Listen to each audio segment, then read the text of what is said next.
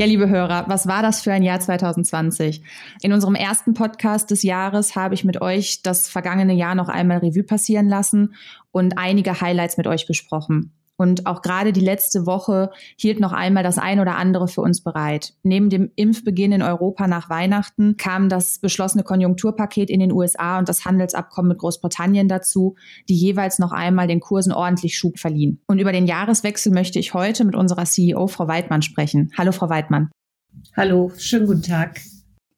Frau Weidmann, vielleicht eine Frage vorweg. Was war für Sie im vergangenen Jahr das Thema, was Sie besonders beschäftigt hat?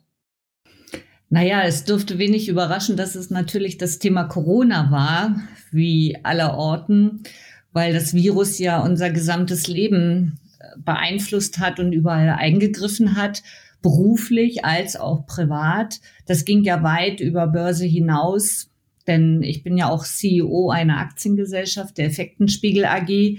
Und ich musste da mit in dieser Funktion auch ein Hygienekonzept erarbeiten. Ich habe Homeoffice organisiert für die Mitarbeiter und eine virtuelle Hauptversammlung durchführen müssen. Was sie ja auch vor ziemliche Herausforderungen gestellt hat. Auf jeden Fall. Das war etwas ganz Neues. Es war plötzlich die Umstellung auf neue Technik. Man musste trotzdem die Aktionärsrechte natürlich wahren. Also das war nicht so ganz ohne. Als Privatperson war es natürlich auch, dass wir wochenlang im Lockdown waren, äh, auch Privateinschränkungen hinnehmen mussten. Als Privatperson konnte ich meine Enkel nur von Weitem und auf Distanz sehen, wie zum Beispiel Ostern. Also Corona war schon das beherrschende Thema 2020. Mhm. Und aber auch, es wird uns ja nun mal leider auch 2021 weiter beschäftigen. Wenn ich äh, darüber nachdenke, jetzt Anfang der Woche die äh, Ministerkonferenz, die eine Ausweitung des Lockdowns beschlossen hat und auch härtere Einschränkungen, auch gerade die Bewegungseinschränkungen beispielsweise in Hotspots. Also da kommt noch einiges auf uns zu, wenn wir Pech haben. Dann die neue Mutation des Virus aus Großbritannien, die rüberkam. Und auf der anderen Seite natürlich dann der Impfstart, der für doch ordentliche Kursgewinne sorgte und den DAX letztendlich auf über 13.900 Punkte hiefte. Wenn man das jetzt mal so im Ganzen betrachtet, was bedeutet das für das Börsenjahr 2021?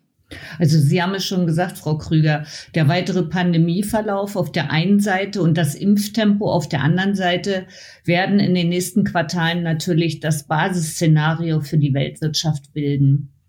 Die Infektionsraten werden ja noch weit bis in das Frühjahr hoch bleiben und frühestens im Sommer wird hier eine Beruhigung eintreten. Das haben wir auch gestern gehört in der Pressekonferenz.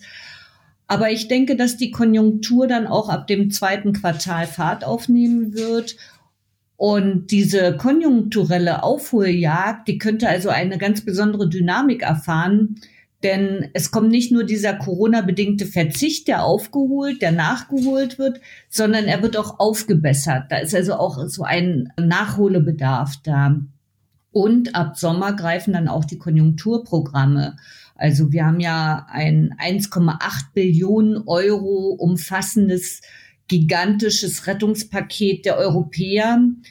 In den USA wurden 2,7 Billionen Dollar schon im Frühjahr 2020 freigegeben, jetzt nochmal 900 Milliarden. Also wir kommen da über drei Billionen Dollar in den USA. Und die werden ab Sommer greifen, ebenso wie die Impfungen, die dann greifen werden. Und eher in die Breite gehen. Die großen Notenbanken geben sich für 2021 bei ihrer Geldpolitik auch weiterhin relativ locker. Und damit kommt ein gewaltiger Stimulus in die Märkte. Die Konjunkturerholung wird richtig Fahrt aufnehmen. Und Deutschland hat ja sogar die schwarze Null aufgegeben und damit auch noch eine politische Handbremse gelöst. Die deutsche Konjunktur wird also richtig Gas geben. Die Industrieproduktion könnte nach Experten um bis zu acht Prozent anziehen und damit dann auch die Aktien der entsprechenden Unternehmen richtig hart aufnehmen und richtig durchstarten. Also bleiben Aktien die Alternative ja, ich glaube, dass Anleger im Aktienmarkt gut aufgehoben sind und hier in Deutschland werden vor allem zyklische Branchen profitieren. Davon haben wir eine Menge Unternehmen. Wenn wir dran denken, dass zu diesen zyklischen Branchen ja die Chemie zählen, der Anlagen, Maschinen- und Fahrzeugbau. aber auch die Tourismusbranche und die Industrie, dann zeigt sich, dass wir wirklich im DAX mit den Blue Chips als auch im MDAX ja sehr gut aufgestellte Unternehmen ja haben. Die Rotation hat schon 2020 eingesetzt. Das sieht man ja an diesen Höchstständen im DAX und das wird also 2021 weitergehen zu dem technologischen Trend. Der ist ja jetzt nicht abgewählt damit. Hier werden wir also auch noch Luft nach oben haben, vor allem im Bereich Halbleiter, Cloud Computing, Online-Werbung, digitaler Zahlungsverkehr, aber auch 5G. Und es werden viele andere Megatrends wie Klimaschutz, Nachhaltigkeit, regenerative Energien dazukommen. Also Wasserstoffaktien werden 2021 ein großes Thema sein. Und da gibt es aus meiner Sicht auch gar keine Alternative, denn Zinspapiere machen ja im aktuellen Niedrigzinsumfeld noch gar keinen Sinn, wenn wir auf die langfristigen Staatsanleihen schauen. Und selbst bei Unternehmensanleihen, glaube ich, ist das für den Privatanleger noch nicht die Alternative. Hier schichten zwar schon institutionelle Investoren um in Firmenbonds, um einfach ihr Gesamtrisiko nicht zu erhöhen. Aber für Privatanleger, glaube ich, ist es dafür noch zu früh. Was wir ja auch immer wieder gefragt werden, könnten denn Immobilien und Rohstoffe eine Alternative sein? Gut, ein Teil des billigen Geldes fließt äh, natürlich in die Kapitalmärkte und in Vermögenswerte wie Immobilien. Damit werden aber Immobilien auch 2021 nicht günstiger werden. Da liegt also schon eine Menge Geld drin. Und Wohnimmobilien sind ja nach Angaben der Deutschen Bundesbank jetzt schon 20 bis 30 Prozent zu teuer. Damit ist also die Immobilie sicherlich eine teure Angelegenheit und für die Anleger momentan nicht die richtige Alternative. Alternative, auch wenn sich gerade in der Corona-Krise der Trend verstärkt hat nach den eigenen vier Wänden und die Bauzinsen natürlich extrem günstig sind, also günstig wie nie. Äh, zehnjährige Hypothekendarlehen werden ja zum Teil schon zu einem Zinssatz von 0,3 Prozent angeboten. Aber für Anleger ist also, die also nicht solche Vermögen haben, der Aktienmarkt langfristig gesehen die beste Alternative. Und er ist auch noch nicht so teuer, wie man auf den ersten Blick denken mag. Und man kann auch hier in Immobilienwerte investieren, zum Beispiel in sogenannte Reiz. Das sind also Aktiengesellschaften, die eine gute Alternative zur Direktinvestition in eine Immobilie darstellen.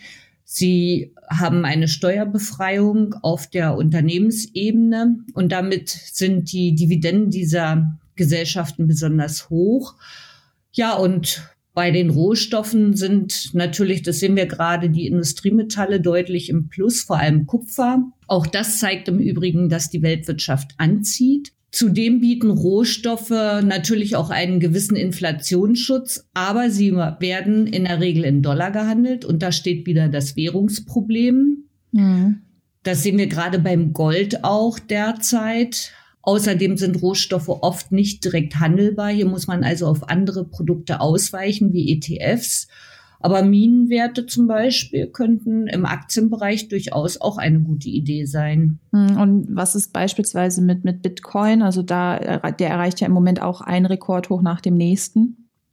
Ja, Bitcoins sind sicherlich ein hochinteressantes Spekulationsobjekt und Anleger haben da kurzfristig sicherlich immer mal gut Geld mit verdienen können. Aber als langfristigen Vermögenswert sehe ich Bitcoin eben nicht. Wir werden diese digitalen Währungen halt, diese Formen sicherlich in Zukunft haben, aber sie brauchen auch immer den Rückhalt und die Akzeptanz der Notenbanken und der Regierungen. Und das ist momentan noch nicht durchgängig der Fall. Also das sehe ich schon eher etwas schwierig.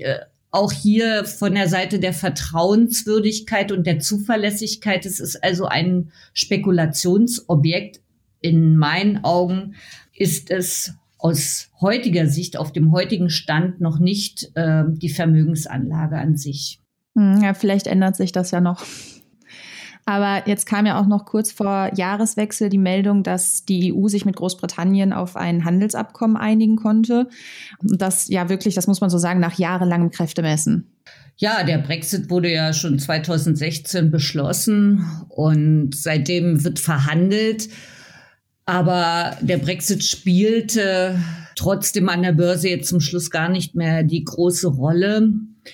Äh, wobei jetzt durch diese Corona-Mutation, die ja in Großbritannien aufgetreten war, und die Grenzen geschlossen wurden, auch Großbritannien so ein bisschen einen Vorgeschmack bekommen hat oder alle einen Vorgeschmack bekommen haben, was der Brexit wirklich bedeutet. Und ich persönlich hatte den Eindruck, dass hier auch die EU ein bisschen politischen Druck gemacht hat, um eben zu zeigen, das passiert, wenn wir jetzt hier keinen Deal mehr finden.